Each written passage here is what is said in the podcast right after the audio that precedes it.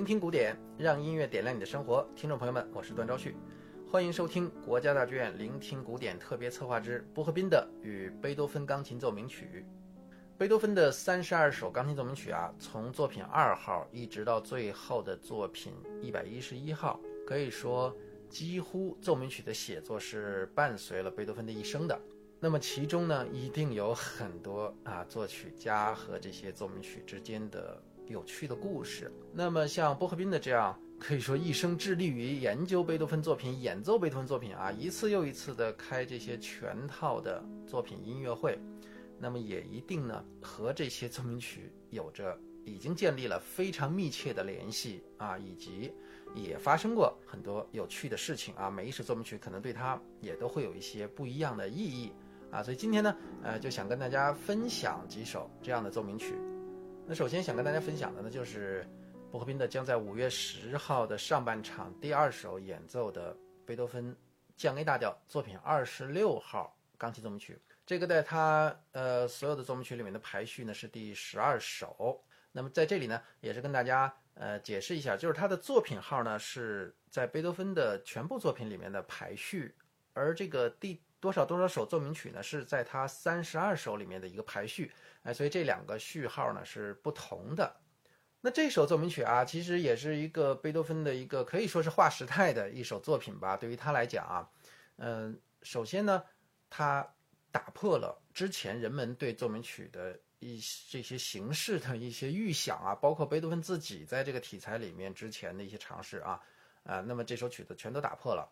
可以说呢，其实他虽然没有写这个标题叫“幻想曲式的奏鸣曲”，但实际已经开始具备了幻想曲式奏鸣曲的这个特色。它的第一乐章呢是一个变奏曲，用变奏曲来写第一乐章的写法呢，在莫扎特的时候就有，比方莫扎特的 K 三三幺也是这样的。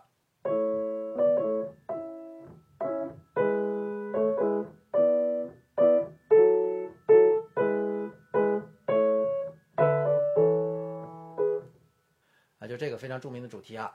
那在贝多芬的这个作品当中呢，他的变奏曲的主题是这样的。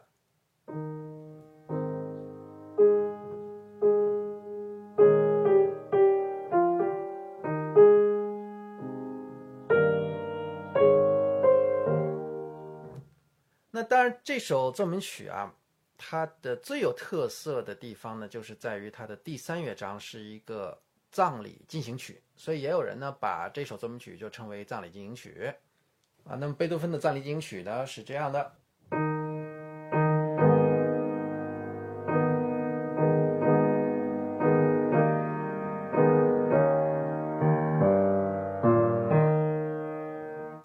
一听就是非常呃庄严肃穆的啊这样的一个感觉啊，呃，那么。贝多芬自己在写的时候呢，他说这首葬礼进行曲呢是某位英雄的葬礼。那么最后呢，贝多芬自己成为了他音乐中的英雄啊，因为在一八二七年三月二十九号他的葬礼上面呢，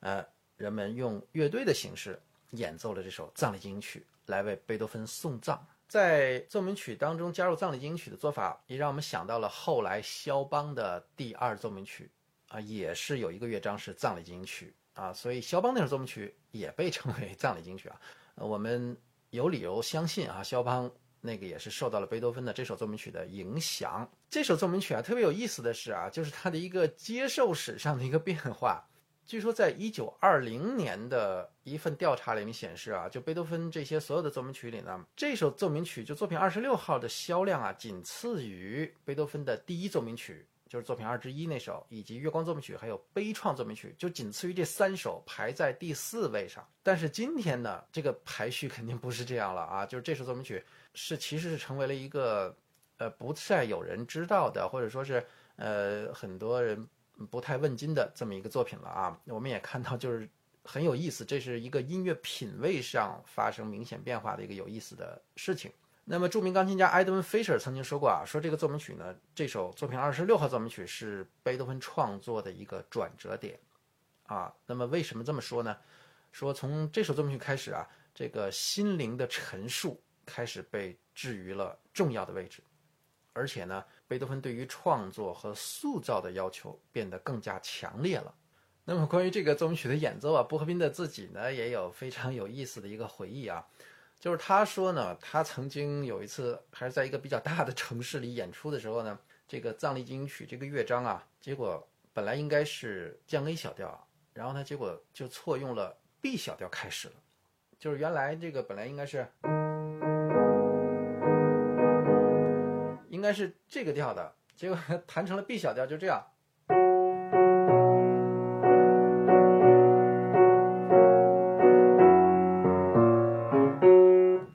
给弹成这样了，啊，那么一开始弹呢，他就感觉到不对了，觉得听上去很刺耳，但是呢，已经来不及了，已经开始了，所以就只能硬着头皮一直往下弹啊。布赫宾的呢，他有的时候呢，他在演奏当中还是故意的跟听众啊开点玩笑啊什么的，就比方说他有一次他在弹肖邦前奏曲的时候，在演奏的时候啊，把有两个地方给进行了顺序上的调换。啊！但是现场说没有人发现，除了有一个乐评家啊，因为那个乐评家呢手里拿着乐谱。那么还有要跟大家分享的一首非常有意思的贝多芬奏鸣曲啊，就是他的作品三十一之一。贝多芬奏鸣曲的作品三十一号呢是有三首作品的啊，三十一之一呢，布赫宾的将在五月十四号的上半场第三首，也就是上半场的最后一首来演奏。那么这首里面特别想跟大家分享的呀，就是它的第二乐章啊，就是柔板乐章啊。呃，波赫宾的认为呢，他想象的画面啊，就是这首这个柔板乐章中的画面呢，就是一个街头的音乐人呐，用曼陀林给两个歌手伴奏。哎，那么这个曼陀林的声音呢，就是呃弹拨的这个声音啊。哎，那么两位歌手呢，就在这个伴奏之上啊唱歌。那么开始我们会听到一个好像声音比较高的一个歌手，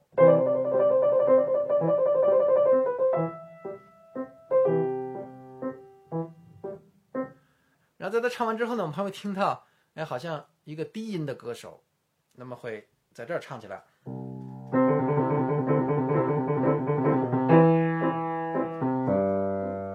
所以我们在这里面呢，哎，也可以按照波赫宾的这个想象啊，在音乐会上去体会一下。特别是到中段的时候呢，波赫宾的说啊，是两个歌手呢开始哎互相较量啊啊，所以呢非常有意思啊。到时候我们可以在音乐会上感受一下。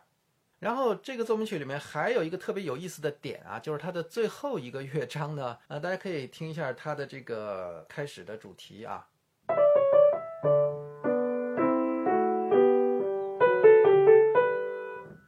那么布赫宾的指出啊，贝多芬在这里呢，其实是可以说是暗示了啊，他之前的一位作曲家波开里尼的一个弦乐五重奏里的小步舞曲，那首小步舞曲也也是我们都非常非常熟悉的，就是这个旋律，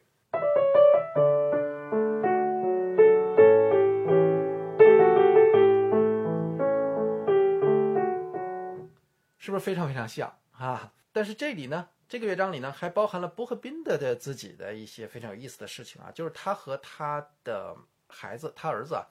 把这首奏鸣曲称之为“杀手奏鸣曲”。那么又是为什么有这个名字呢？就是因为呃，首先我们刚才听出来了，就是在这个乐章的这个主题，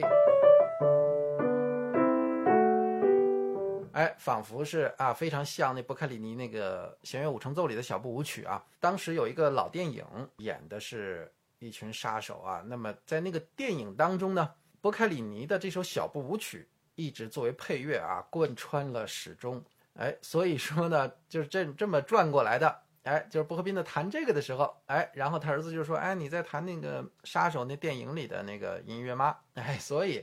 他和他儿子就把这首奏鸣曲称之为杀手奏鸣曲啊。到时候我们来听一听波赫宾的如何来给我们呈现这首奏鸣曲的。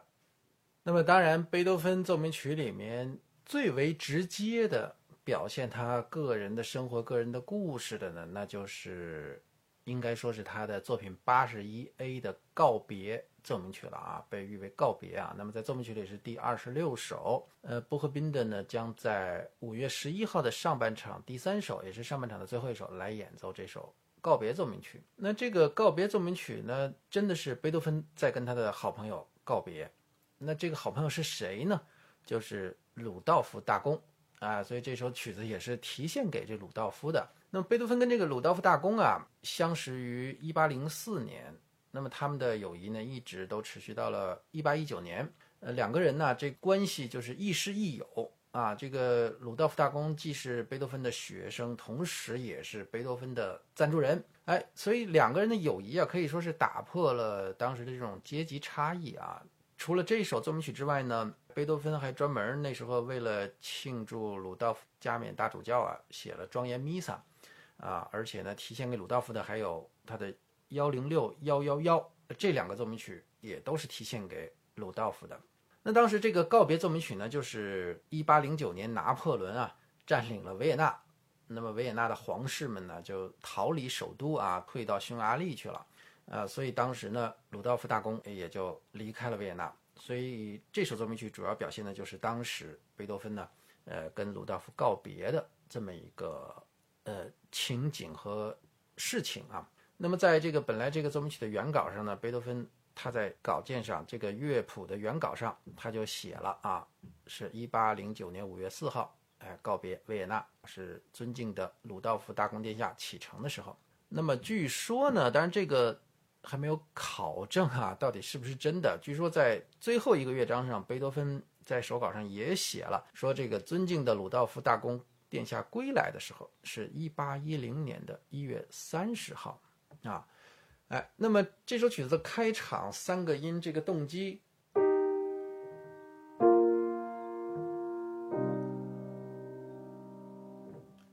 贝多芬就像歌词一样的，在这三个音上面写下了德语的。翻译过来就算是告别呀，或者再会呀这样的一个词啊，就是 l e b e w a r 就就在这三个音上 l e b e w a r 这么三个。当然我们翻译成中文呢，可以是再会了这么三个音啊，所以就是非常鲜明的，贝多芬非常清楚的表示了他这首曲子的创作的意图。那么这里面还有一个事情呢，就是当年曾经有这个出版商哈。用法语来写了。今天我们也会看到，有的乐谱上这个“告别”这个词儿呢是写成法语的。这个贝多芬是非常生气的啊！贝多芬不同意用法语来写这个词儿，因为法语那个“再见”的那个词儿呢，跟德语含义还是有不同的。法语那个词儿是可以跟很多人说的，但是德语这个呢，就是得是非常亲近的人。所以贝多芬认为，只有用这个德文的这个词儿，才能表现出他对这次离别的这种真挚的情感。那么这个奏鸣曲呢，三个乐章都有标题啊。第一个乐章是告别，第二个乐章呢就是咱们中文翻译成叫人去楼空啊，就是表达那种呃鲁道夫大公走了以后那种孤独寂寞，呃这种惆怅的感觉。第三个乐章就是重逢，就是刚才咱们说的啊，在一八一零年鲁道夫大公回来了啊，所以我们在第三乐章的开头的主题也会听到一个非常欢呼雀跃的一种情感。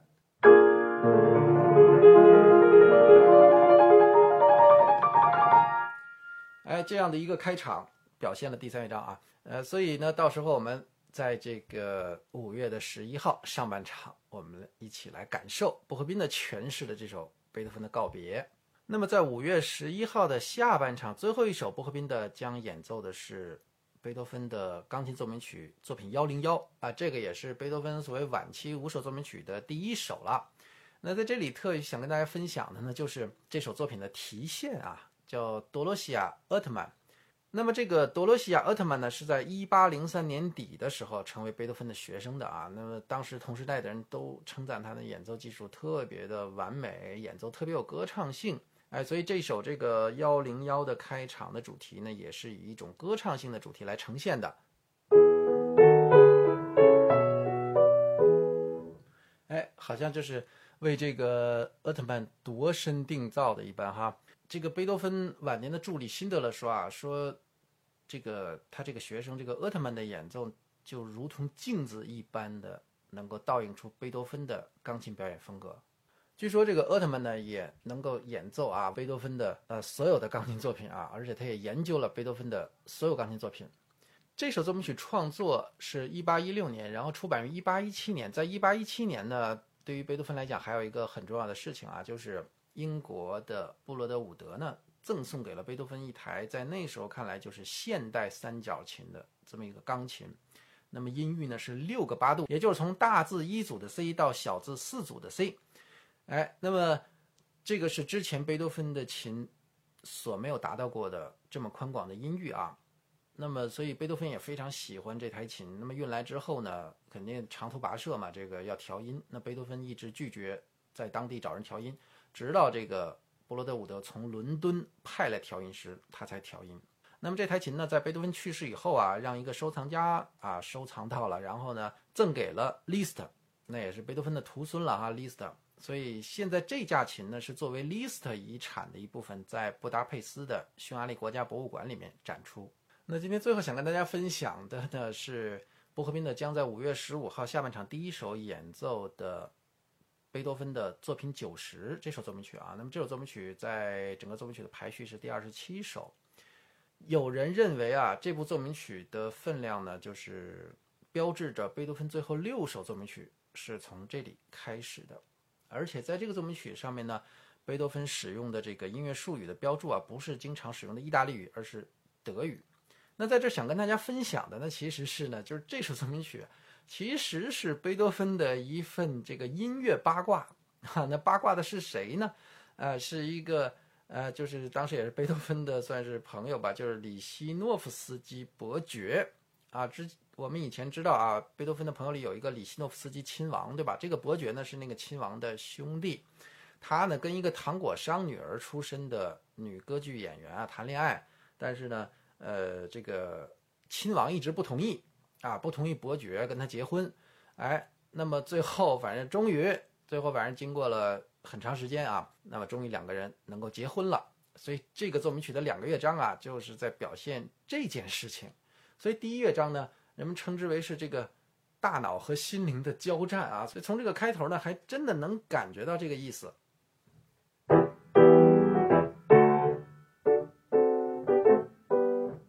啊，好像还真的是这样哈。那么特别是它的第二乐章，就是非常袒露无遗的，就是一个爱人之间的对话。